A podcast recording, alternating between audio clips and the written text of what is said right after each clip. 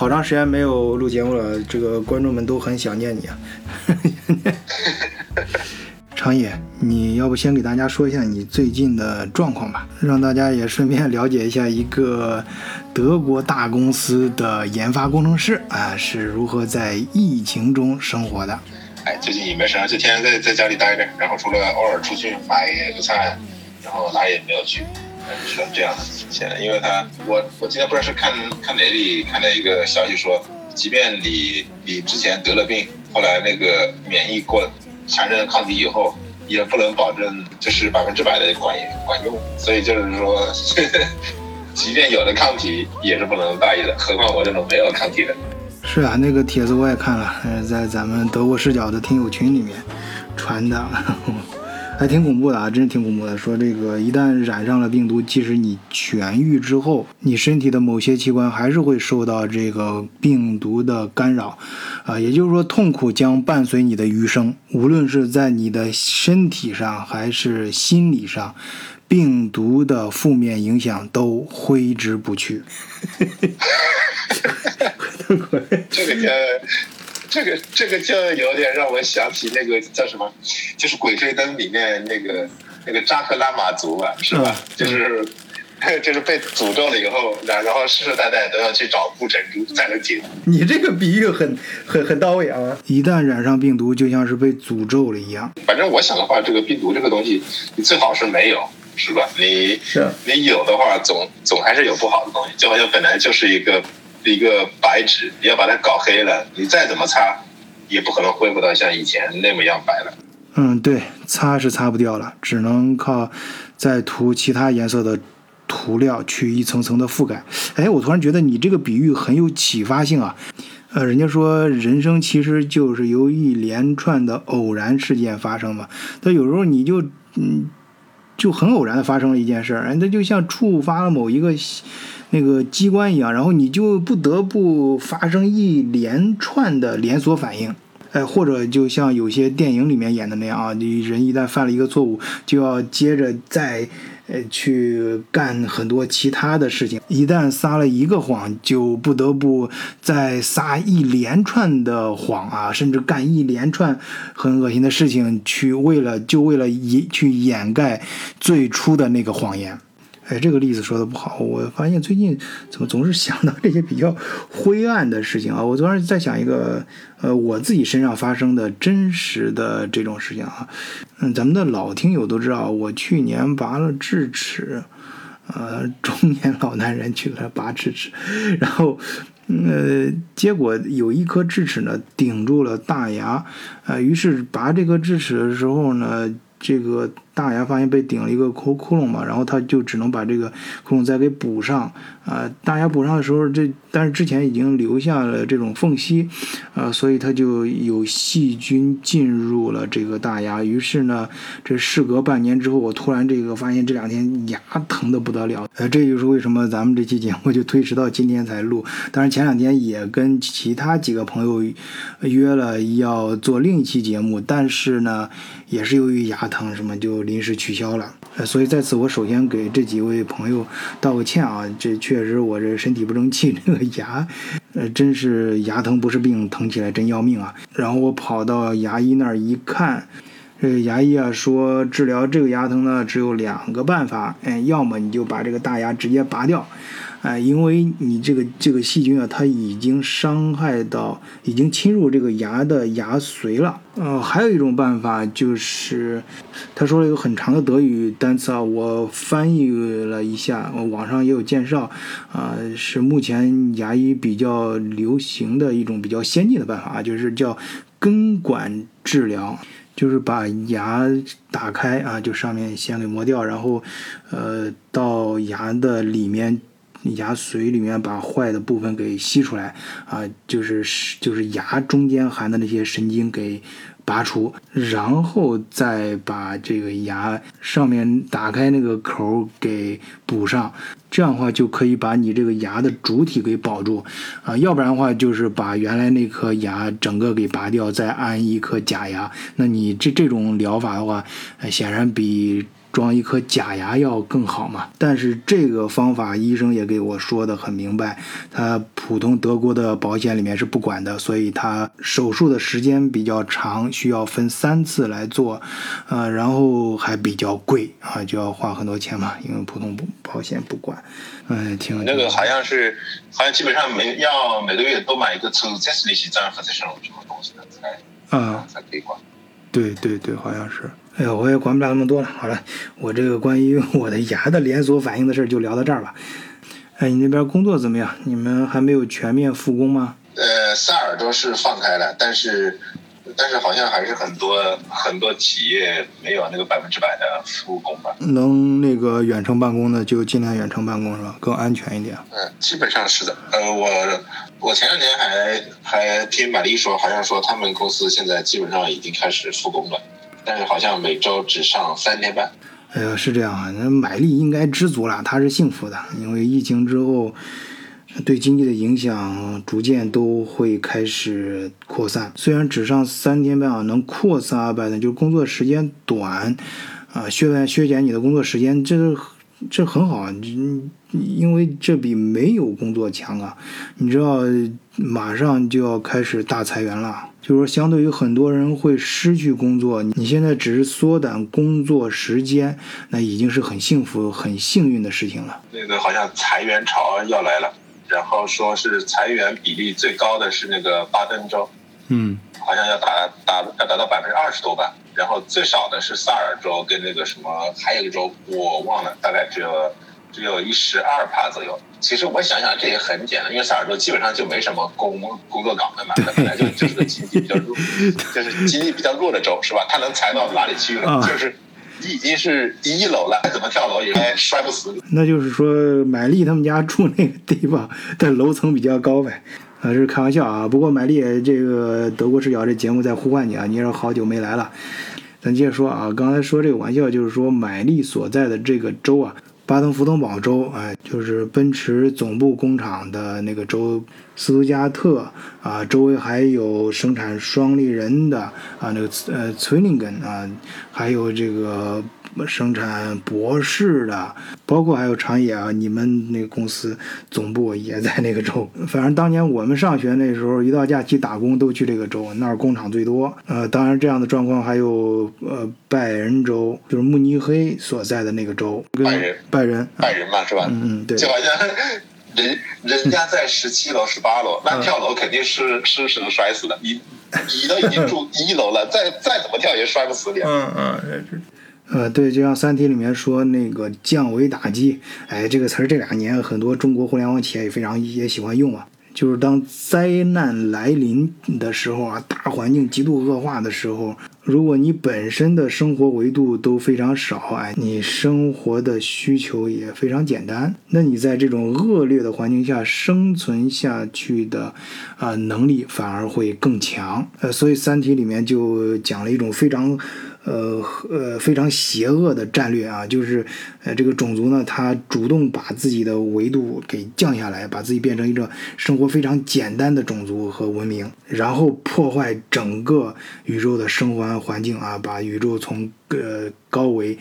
变成低维啊，这样子他们就能够。生存下去，而其他的高维的那些文明没有做好准备的就 over 了。呃，所以回到咱们这个疫情这事儿来说，如果你本身经济都很差的话，你生活都很差的话，那疫情之后，即使大家都财棉，而对你来说再差也差不到哪里去。啊啊，对呀，是这样的。好，今天咱们扯的也够远的啊，不过跟大家呃说到。在疫情期间，在家里待的时间更长了，在家里啊，就有很多时间会思考一些比较大块头的东西，呃，会看一些，比如说历史书这种啊，就平常不大 会有时间看的东西。所以我之前跟大家伙在咱们德国视角的群里面交流的时候，也问过大家很多次，是否对德国历史感兴趣？哎，就是咱能不能聊聊历史？虽然很多人表示感兴趣，但是我心里很清楚啊，这个这个东西，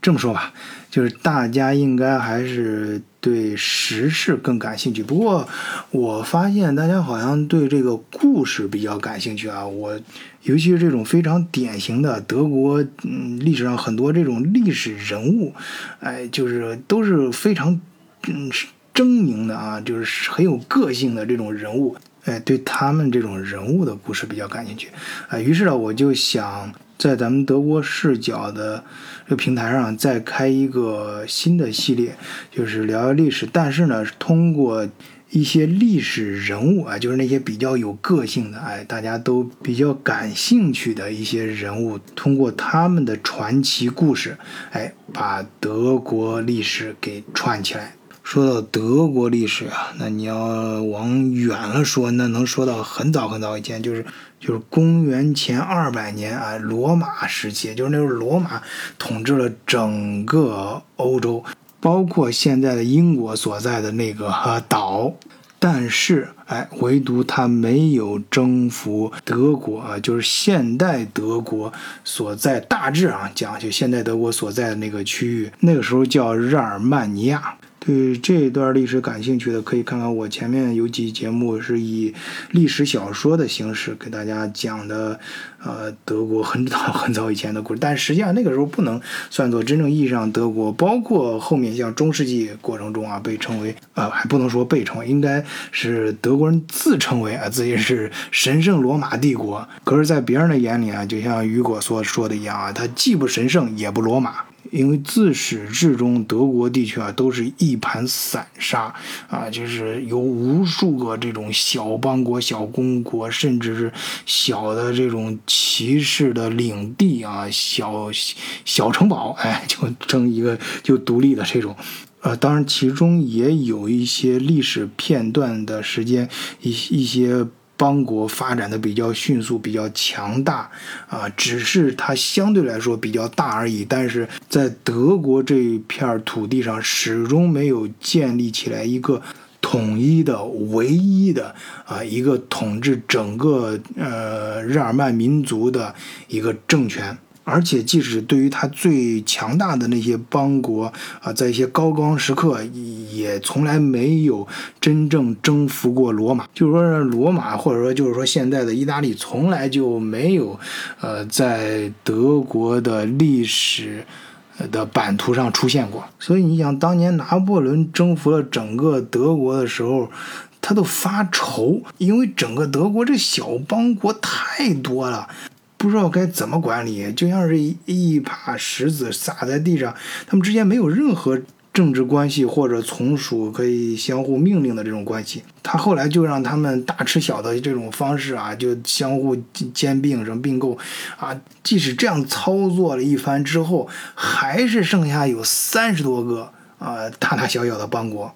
呃，当然最大的可能就是普鲁士了啊，所以那个时候出来谈判什么也是找普鲁士啊出来，这个后面我们会提到啊。但是那个你注意，那个时候不管谁啊，都是，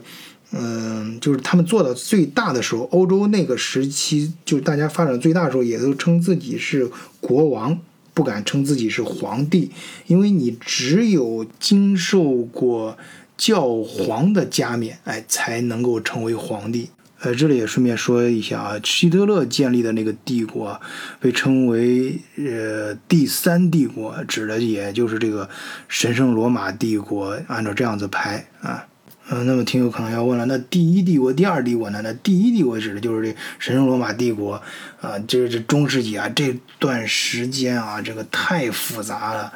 哎，容我好好想想哈，等我想到合适的讲述方式的时候，跟大家可以再慢慢聊一聊这一段历史。呃，这个就我们重点说第二帝国。第二帝国的时候开始就是霍亨佐卢家族啊建立的普鲁士王国发展起来的，他最终统一了整个德国，啊，终于在德国建立了一个统一的。政权，而且具备了国家各个重要的要素啊，可以被称为一个真正的国家啊。所以呢，我们说现代的德国历史真正开始，应该是从。这时候就是一八七一年啊，嗯，俾斯麦帮助这个老威廉，让普鲁士统一了整个德国。所以现代意义上的德国，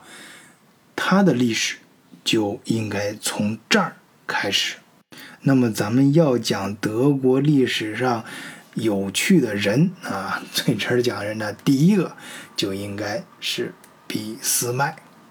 俾斯麦的一生呢，我想把它划为四个阶段，啊，第一个就是他的青少年阶段啊，就是如何成长的，哎，上学的时候是什么样啊，就是怎么的不学无术、打架斗殴，哎，又是怎么，呃，混到毕业的，然后是怎么泡妞的，怎么恋爱的，怎么被人家甩的，啊，最后又是怎么混到一个老婆的，哎，总之就是他最初的这个人生观、价值观以及自己的性格是怎么形成的。然后第二个人生阶段呢，就是初出茅庐，哎，就是登上仕途啊，然后怎么一步一步的爬上了帝国首相啊，就是一人之下万人之上的首相宝座的。哎，哥们儿上位之后，就开始了他的人生第三个阶段，哎，也就是被为被大家最为称道的啊，他的人生最辉煌的这段时期，就是如何实现了德意志的统一啊，建立了现代意义上的德国。他这个统一大业啊，主要是通过打了三次仗实现的啊。这第一仗就是联合南边的奥地利打北边的丹麦，这一仗的结果啊，不仅让他得到了非常大的经济上的收获啊，而且也成功的啊，成功的啊，加引号的成功的惹恼了哎，这奥地利跟他主动。挑起战争，然后他再联合西边的法国，呃，跟南边的奥地利干架。但是战争的结果呢？哎，非但没让他跟奥地利闹翻，好像他俩更亲了，就像是在他身边的远方亲戚一样。哎，然后他安抚好周围这一圈之后，腾出手来，再专心致志的打法国。哎呀，俾斯麦这一串的这种组合拳啊，啊，用现在的话来说就是骚操作啊，那真是把这个奥地利的哈布斯堡王室跟法国的拿破仑三。世玩的团团转，然后这哥们在首相的宝座上啊，一直干到，呃，就是老皇上老威廉啊去世，啊，新皇帝就是威廉二世，嗯，登基，就是这两天咱网上比较流行那个词儿啊，后浪啊，这后浪来了。这这俾斯麦就作为前浪，呃，就被迫退休了，在汉堡度过了自己的晚年时光，卒于一八九八年。